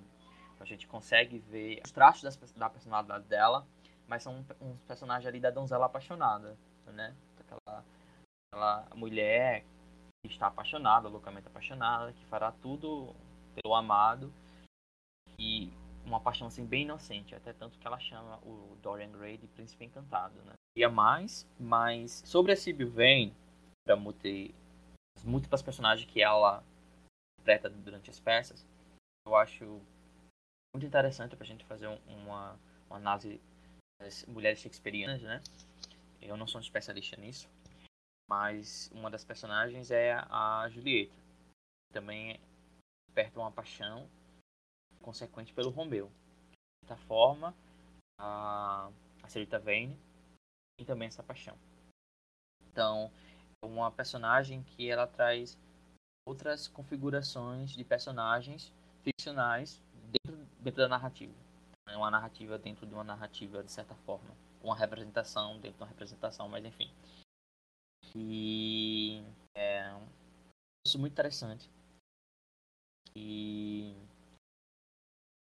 eu acho que o amor que o Dorian Gray sentia por ela não era por ela, era por essas, por essas personagens. Essas personagens, pela interpretação, pela arte da Sibyl Vane. Não era pela Sibyl Vane como pessoa, pela arte, pela representação. Então, o, o Dorian estava apaixonado e ele via o belo ali e a atuação belamente da Sibyl Vane gerava um prazer no Dorian de assisti-la e se apaixonou pelas, é, por essas personagens. Então, num, num decorrer minha leitura, eu interpreto que o Dória nunca foi apaixonado pela Sibyl Vane, sim pela arte dela. Então foi, uma, foi um amor belo pelo belo, ou da arte pela arte, não da pessoa em si, sabe? E eu acho que o Dorian, ele não consegue encontrar ou aprender que é o amor. Mesmo ele, no final da narrativa, ele, pelo menos no meu livro, tentar fazer o bem ali para aquela menina que ele meio que vai se apaixonar no final, ele não consegue. Ele não consegue é, alcançar ali a subjetividade do indivíduo menino, né? Ele sempre tá ali superficial, comparado com as mulheres. A questão do feminino, eu acho que na época vitoriana a mulher não tinha nem vez nem voz. Não é a primeira vez que eu leio um livro que se passa por ali, por o rumo da Inglaterra, é, em Drácula a gente tem isso, que a mais inteligente do grupo é a mulher e ela é todo tempo posta como a indefesa, né? E a gente tem as obras da Jane Austen, que as mulheres são protagonistas, mas a gente vê que elas precisam se casar para ter direito a uma herança, porque se elas não se casarem, elas não têm direito nem à casa que elas moram. A gente vê em Jane Eyre, uma personagem também feminina extremamente forte, mas que é muitas vezes calada e que acaba se curvando, né, porque ela acaba ficando com aquele, aquele bosta daquele Rochester. Mas, enfim, a gente vê que, apesar de existirem obras com personagens com, as, com uma relevância grande, uma força maior, a mulher é muito colocada como uma criatura sem vez, sem, sem vez e voz, né? A mulher não é, não, não é nem gente. E aí eu acho que o, o Wide, ele a mulher como uma coisa extremamente descartável, por assim dizer, porque era a realidade que se tinha na época. Eu, eu não sei se eu estou falando besteira, mas eu acredito que no debate levantaram a possibilidade de os personagens serem misóginos por serem gays, e eu não acredito que tenha esse viés, não. Eu acredito que ele, eles eram sim misóginos, mas não porque eles tinham que ficar com mulheres e resguardar a homoafetividade deles, mas sim por ter uma construção social extremamente misógina no cenário em que eles estavam inseridos. E o que o, o amor do Dorian pela Sibyl, eu não li Shakespeare, eu entendi que ela, ela representou vários personagens do Shakespeare, e eu entendi que o Dorian se apaixonou por personagens, ou seja, figuras da arte, né? Ele não se apaixonou pela mulher, ele se apaixonou por Shakespeare, pela criação de Shakespeare, que estava sendo ali representada. Então, não posso dizer que o Dorian amou, amou a Sibyl, amou a mulher, ele amou a arte, porque o Dorian ele só amava a si e a arte. Então, antes de começar a minha fala, eu vou explicar essa engano, foi do Arnaldo. Ele não falou que os personagens são misóginos porque são gays. O que, que ele estava explicando ali é que a construção social privilegiava relações heteronormativas e, por conta disso, existia uma repreensão pessoal e acabava existindo uma culpabilização para as personagens femininas, para as mulheres do período, em relação a, a essas pessoas homoafetivas e por conta disso existe, de certa forma, essa rivalidade, entendeu? Não é necessariamente é porque eles são gays que eles odeiam mulheres, não foi isso, tá? Vale, vale destacar. Foi inclusive uma coisa que eu acabei reforçando, porque eu entendi o que, que o Arnaldo estava falando, mas acabou não ficando muito claro pela forma como ele se expressou. Mas não foi exatamente isso, não, tá, Jaque? Agora, falando da minha impressão. Tá, tá, desculpa. Não, não, não tem problema não. Agora falando da minha impressão, o que que acontece? De novo, eu vou retomar os gregos. Dentro da cultura clássica, o, existi, existiram períodos históricos em que a homoafetividade era privilegiada em relação à heteronormatividade, porque era degradante para um homem que era uma criatura considerada superior ter prazer com uma figura inferior. Eu até fiz a brincadeira do presidente com a cabra, né? É basicamente isso. É uma pessoa tendo meio que relação com o animal. Então, essa ideia filosófica do, essa filosofia do período era muito a construção de que essas pessoas, no caso, esses homens que tinham privilégios e status e a intelectualidade superior, terem relações com essas figuras inferiorizadas. Tanto é que existiam relações homoafetivas pela parte de mulheres em casas de banho, porque elas nunca tinham prazer com os homens. Então, a gente vai ter um contexto homoafetivo dentro da antiguidade muito forte por essa caracterização de inferioridade e superioridade. Não quer dizer, claro, que isso tenha relação com construção homoafetiva daquela época e hoje, tá? É só mais um espectro filosófico da época que é considerado por muitos especialistas. Mas, enfim, e isso a gente pode acabar encontrando em um retrato de Dorian Gray. Claro que isso também vai ser desmistificado, porque no final da narrativa, eu pelo menos entendo, o, a Claudinha e a Lu falaram para mim que não entendiam dessa forma. Mas, se eu não me engano, elas leram com edições de 20 capítulos. Eu entendo que, enquanto o castigo do Basil é ver o seu personagem mais querido e amado, que é o Dorian, essa pessoa que ele idealizou tanto, ser uma pessoa vil e ele acabar caindo por terra toda essa produção de, dele como a arte como a coisa mais bonita e não como a coisa mais podre. E o Dorian morrer pela questão da sua própria consciência, para mim o castigo do Harry, que é o personagem com o espectro ideológico mais misógino da narrativa, ter perdido a esposa que ele sente falta, ele confia. Inclusive ele fala dela que ele fala a partir dela e aí gente, eu retomo até uma fala do Ringo que ele estava falando sobre a questão do, do, ambiente, que foi uma coisa que a gente comentou na primeira pergunta. E a gente acabou deixando passar aqui no podcast, que ele diz que ele sente a casa vazia. E dentro da estrutura do gótico, a gente tem a representação da casa como uma coisa muito importante. A gente comentou muito isso, por exemplo, no Magic e o Monstro, quando a gente fez o podcast, e vocês podem lá conferir de como a casa ela tem esse espectro, essa importância psicológica. Então, quando a gente tem aqui a perda do Harry, a casa vazia porque tá sem a esposa, então que é, para mim, pelo menos, a interpretação que eu tirei é: esse é o castigo dele. Cada um teve o seu castigo na medida daquilo que cada um fez. Então, Harry acabou perdendo a esposa pela inanição e pelas atitudes que ele tomou durante toda a narrativa e até pelas coisas que falou. E isso incomodou ele no final, para mim. Claro que a gente pode pensar várias coisas diferentes como castigo dele, mas essa é a minha interpretação.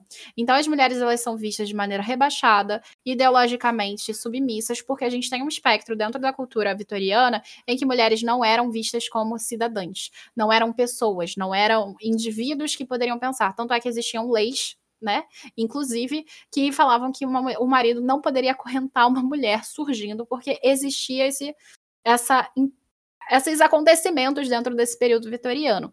Para além disso, é válido e é importante destacar que a mulher no período vitoriano não tinha possibilidade de estudos. A gente tem a Mary Shelley e a Jane, a Jane Austen e as irmãs Brontë como exceções à regra. Porque é, existiu algum espectro dentro da vida delas que permitiu que elas pudessem estudar desse jeito. O pai de uma era reverendo, a mãe da outra era Mary Wollstonecraft, simplesmente a maior feminista de todos os tempos. Então, assim, a gente tem pequenos aspectos ali que vão corroborar e vão ajudar essas mulheres a terem esse destaque. Agora, em relação a Sibyl Vane, na minha concepção, ele amava duas coisas na Sibyl. A primeira era a própria Sibyl e a sua ingenuidade, que era muito representativa e era muito assimilado ao Dorian. E ela era uma representação da arte ingênua e da arte bela, que é a mesma representação do retrato até o momento em que o Dorian quebra com aquela construção que existe de bondade dentro de si e vai sendo elevado ao Harry ao ponto de fazer como, se, como que Sibyl Vane se suicide. E a segunda coisa é a representação múltipla da Sibyl, o que a gente vai encontrar nela é que ele vai ter todas as mulheres em uma só. Todas as mulheres trágicas em uma só. Vale destacar que ele fala de todas as tragédias shakespearianas, não das comédias. Então, é sempre aquilo que é levado ao limite. É aquilo que vai cada vez acabar mais profundamente e mal dentro das histórias. Ela é, inclusive, uma prolepse narrativa, ou seja, uma construção da narrativa que já está adiantando o final pra gente, porque ela vai, tanto quanto as suas personagens vão acabar mal. E essa multifacetação dela, que encanta tanto o Dorian, é justamente por isso, porque ela é representação da arte por diferentes espectros diferentes, e ao mesmo tempo ela é vazia dentro de si.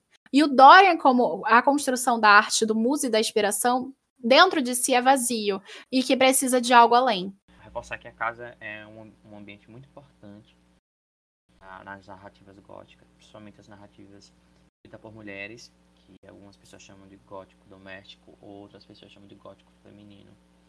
Então, as mulheres, quando escreveram, por exemplo, a Emily Brontë, como os Vivantes, com centralidade ali naquela narrativa a casa. Como a casa pode ser professora, principalmente para as, para as personagens femininas. Sabe, a gente ler o Mordidos Vivantes e abordar essa, essa questão seria bem interessante. Bom, então vamos para a próxima pergunta e a penúltima. Para além das críticas comentadas, você enxergou mais alguma coisa? E o que, que você achou do espectro psicológico da narrativa? E essa pergunta durante o debate, que ficou como ele ficou muito longo, e a gente falou muita coisa durante o debate, foram realmente, acho que seis horas e meia até o final, a gente fez junto da outra pergunta, que é a sete. No fim, podemos ver que, ao rasgar o retrato, Dorian atinge a ele mesmo. E mais de uma vez, durante o livro, afirma que o retrato é a sua consciência. O que, que você acha dessa representação dada por Oscar Wilde? Você percebeu no retrato algo além da representação da consciência do Dorian? E a gente vai deixar essas duas perguntas juntas para assimilar o máximo possível o que, que a gente fez no debate. É, então, eu acho que o quadro, ele é. Eu esqueci o termozinho. Eu sempre esqueço mas ele é o, o, o objeto ali muito importante para a narrativa porque ele está sempre indo e vindo e adquirindo novos significados. Ele, o, toda a história tem como norte ali o quadro. E eu acho que o quadro é, é o símbolo mais popular. A gente lembra assim, automaticamente do Dorian Gray. Também as polêmicas envolvidas com o livro, mas assim, da narrativa em si, o objeto, a figura assim mais memorável, né? O quadro envelhece no lugar da, do, do, dono. Então eu acho que o quadro ele, ele metaforiza muita coisa além da consciência do, do Dorian, assim, os vícios do Dorian, né? a decadência do Dorian, a da forma a beleza inicial, né? Que ele era um quadro era bonito, então a forma a inveja do Dorian, todo aspecto assim, subjetivo do Dorian Gray meio que é condensado ali no, no quadro.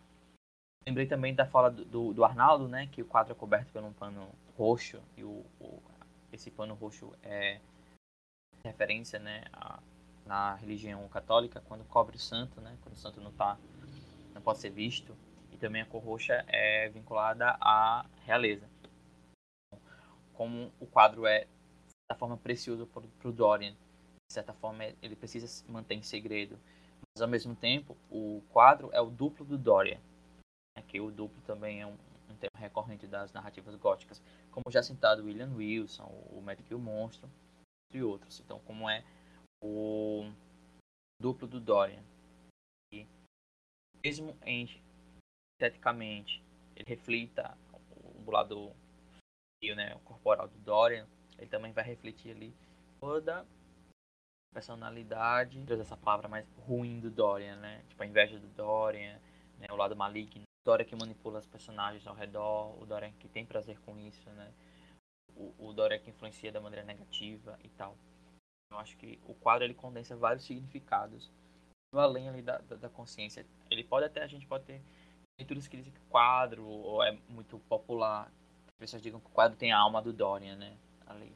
A alma fica no quadro. E aí, por isso que o Dorian é oco. E aí eu acho que o quadro ele intensifica mais condensa, quero dizer, condensa tudo. Então, eu vejo uma crítica ao puritanismo. Eu acredito que o Hyde tenha alfinetado bastante essa questão da hipocrisia da sociedade relacionada ao puritanismo, a ela negar o que ela é, porque a gente tinha muito Henry se fazendo de, base, de beijo. Então, eu acho que vai por esse viés. A questão psicológica é bem, bem feita, bem construída, né? Eu gostei bastante do fato de o Wide trabalhado personagens, ter o Wide fracionado ali em personagens diferentes, numa construção que completasse. E isso traz aspectos psicológicos bem marcados de cada personagem e do próprio ser humano e de como a degradação vai afetando o ser humano. Então, a questão do retrato, é, eu acredito que está relacionada também à parte da alma do indivíduo, não apenas a consciência, porque tiveram passagens que o Dorian ele olha para o retrato, vê que o retrato está ficando podre e ele não liga, ele acha bom, que faz, ah, tá ali sendo degradado, tá massa, na minha cara. Não tá com a consciência maculada ali, porque ali não tá ligando, então não é bem a, assim, ao meu ver, né? Não é só a consciência dele ali, é também a questão espiritual. E pelo que a Camille falou, o, o Wade ele era católico, né? Que ele fez um, um conto de fadas com vertente Isso. católica. Então acredito que ele também ele também acreditasse nessa questão do, da, do espírito e tal. Bom, em relação a algumas críticas já comentadas, eh, se a gente enxergou mais alguma, a Jaque e o Ringo, eles trouxeram algumas coisas que a gente já conversou. E eu quero trazer também, para além do puritanismo, para além dessas relações que a gente já comentou até aqui, a questão da crença religiosa do Aide, ela é muito diversa, aproveitando também o que a Jaque já comentou ali, ela é muito diversa daquilo que era proposto para ele desde a infância. O catolicismo foi tão importante para ele que reza a lenda que ele chamou alguém algum, algum padre para fazer esse processo, esse batismo. E o interessante é que o catolicismo ele vai trazer uma crença que é diversa da crença do Wide, mas ao mesmo tempo o catolicismo ele surge da base do platonismo, o neoplatonismo, a partir da crença religiosa dentro dessa proposta filosófica. Então, por isso que faz muito sentido o Wide trazer, inclusive, o catolicismo dentro dessa narrativa, porque é um neoplatonismo mesmo. Outra coisa que eu quero comentar é a questão do decadentismo. A gente vai ver dentro do decorrer dessa história vários aspectos dessa cultura decadentista e também uma crítica à Inglaterra que é totalmente preconceituosa com aquele que é estrangeiro. Se é, é, o modernismo, a proposta moderna que os personagens vão apresentando aqui, principalmente o Dorian, que vai ser essa noção, e até o Oscar Wilde também, que vai ser essa noção de o estilo que você deve seguir para ser bem visto na alta sociedade, 10 dicas de como ser bem visto na alta sociedade, a partir de Dorian Gray. Mas, assim, o que a gente vai encontrar aqui é ele seguindo o modelo à francesa. Ele vai ter muito essa noção afrancesada que é uma coisa que é excluída dentro da sociedade e da cultura inglesa. E uma coisa bem importante a se destacar, por exemplo, todo mundo sabe que eu sou leitora de Agatha Christie, e casou muito com as críticas que a Agatha Christie vai dizer lá em 1900. E o Oscar Wilde morre em 1900, escreve em 1891, então a gente vai ver que essa proposta do preconceito ao estrangeiro, ao preconceito em diversas facetas, tanto ao estrangeiro quanto à mulher, quanto ao sodomita, que no caso é o homossexual, todas essas pessoas que vão sofrer esse preconceito nessa sociedade estão sofrendo isso por causa da sociedade inglesa, da era vitoriana como ela era elitista. E uma coisa também que é importante destacar que essa dualidade centrada e presente não só em o retrato de Dorian Gray como no Médico Monstro, vai ser porque a sociedade a sociedade inglesa é cindida entre East Side e West Side. E é esses dois lados não dialogam entre si, só em obras como de autores como Stevenson e também o Oscar Wilde. Então essa, esse é o espectro que eu queria comentar, a crítica que eu queria comentar. Sobre o espectro psicológico é muito bem fundamentado, é muito bem construído. E eu já entrei um pouquinho nisso antes, aproveitando que esses personagens eles vão ser perfeitos encaixados na cultura e na ideia e na história que eles têm. Por exemplo, Basil ele vai ser da forma que ele é, porque ele vai ser um artista, ele vai ter toda essa fundamentação. O Dorian, ele é um personagem que busca a beleza e a imortalidade, porque a mãe dela, dele era muito bela e a gente vai ver um tio que rechaça ele o tempo todo, ao ponto de jogar ele. Outra coisa que é muito interessante é onde o retrato vai parar. O retrato que vai se degradando cada vez mais, ele para no quartinho da infância. Então, para além de macular a alma dele no presente, ele macula o espaço psicológico dele do passado. Então, muitas coisas vão ser construídas. E o Harry, ele estar nesse espectro de nobreza e não agir de fato em um, em um período que a gente já tem uma burguesia ascendente, também é uma coisa muito interessante, porque ele, como nobre, era alguém que não buscava travar conhecimento além, porque ele já sentia que já tinha uma posição social adquirida. Então ele não precisava ir além. E é por isso que ele nunca age. Então o Oscar Wilde ele vai elaborar personagens que fazem sentido dentro da história e dentro da narrativa. E agora, entrando no, na parte da questão 7, a Jaque já deu uma adiantada, na minha opinião, que esse retrato, para além da consciência, é a própria alma. E a gente vai ver ele sendo esgarçado a cada, a cada momento.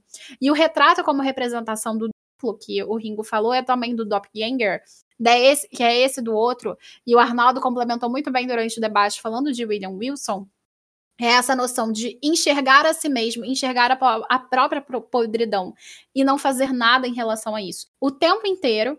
E nesse espectro que vai sendo exaltado aqui, a gente vai ver que a podridão está visível dentro da sociedade. E para além dessa consciência do Dorian Gray, a gente vê a consciência da sociedade como um paralelo mesmo, a construção paralelizada.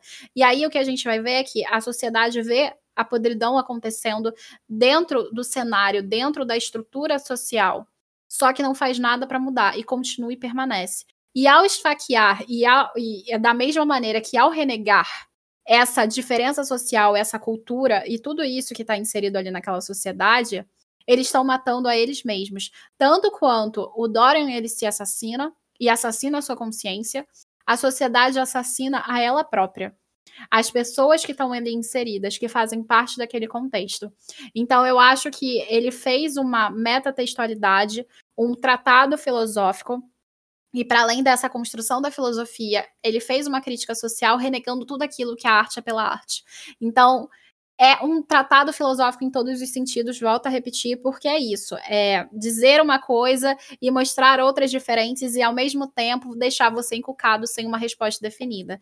Então, para mim, além da representação da consciência do Dorian, é a representação da consciência da sociedade e a representação da sociedade em si. Como ela é podre, ela vai se ela vai sendo traçada como uma coisa bela e no fundo não é nada. Inclusive tem um livro da editora Morro Branco chamado Os Noivos do Inverno, que é a série da Passa Espelhos, que é um, é, uma é um processo filosófico também, é de uma francesa, que é a Christelle Dabot, e dentro dessa história a gente vai encontrar um personagem chamado Arquibaldi, que é um embaixador, é uma figura nobre que se veste de uma maneira poída, porque a sociedade, por mais que ela se coloque de uma maneira muito bela, isso é tudo uma fachada ilusória para não ver o que existe por detrás, o frio. E é muito interessante e casa também aqui. Da mesma forma que Dorian Gray também casa com Belo Mundo Onde Você Está, da Sally Rooney da Companhia das Letras, que também é um tratado sobre arte. Então existem várias histórias que casam com Dorian Gray perfeitamente e fazem muito sentido. Estar aqui conversando, amo falar sobre literatura, de livros e afins. E espero ser convidado para próximas leituras. É isso. Obrigado, meninas. A gente que super agradece a sua presença aqui. Você foi super fundamental para a gente ter mais uma construção, lembrar algumas coisas. Também quero agradecer a Darkside por ter cedido essa edição, feito parceria com a gente. Muito obrigada, editora. Queridíssima, caveirinha linda e maravilhosa. Você alegra os nossos dias e muito obrigada por edições que tragam e representem autores que antes foram renegados pelos que eles eram. Eu quero agradecer a Darkside pelo patrocínio, quero agradecer e pelo cuidado na, na edição, que está belíssima, está completíssima. Quero agradecer ao Ringo por estar aqui com a gente, a Camille por ter essa parceria aqui comigo. Quero agradecer a você, ouvinte, que estava aqui até agora escutando a gente conversar e deixar um beijo no coração de vocês. Espero que os ouvintes gostam da, discussão, que queiram ler o Retrato de Dorian Gray, quem nunca leu, vá lá ler. Quem, quem já leu, que tal reler novamente depois da discussão e tentar encontrar esses temas e o que a gente falou na durante o podcast. E obrigado a todo mundo. E é isso, gente. Muito obrigada. Você encontra a Jaque no estante da Jaquinha no Instagram, O Ringo você encontra no A Literatura Escarlate, também no Instagram literário. E o Caneta você já sabe, que é o arroba Grupo Caneta Tinteiro no Instagram, gctinteiro.com.br no site, Caneta Tinteiro no YouTube e o QGCT aqui e o Grupo Caneta Tinteiro na roxinha. Muito obrigada por ouvir até aqui e até a próxima. Tchau, tchau!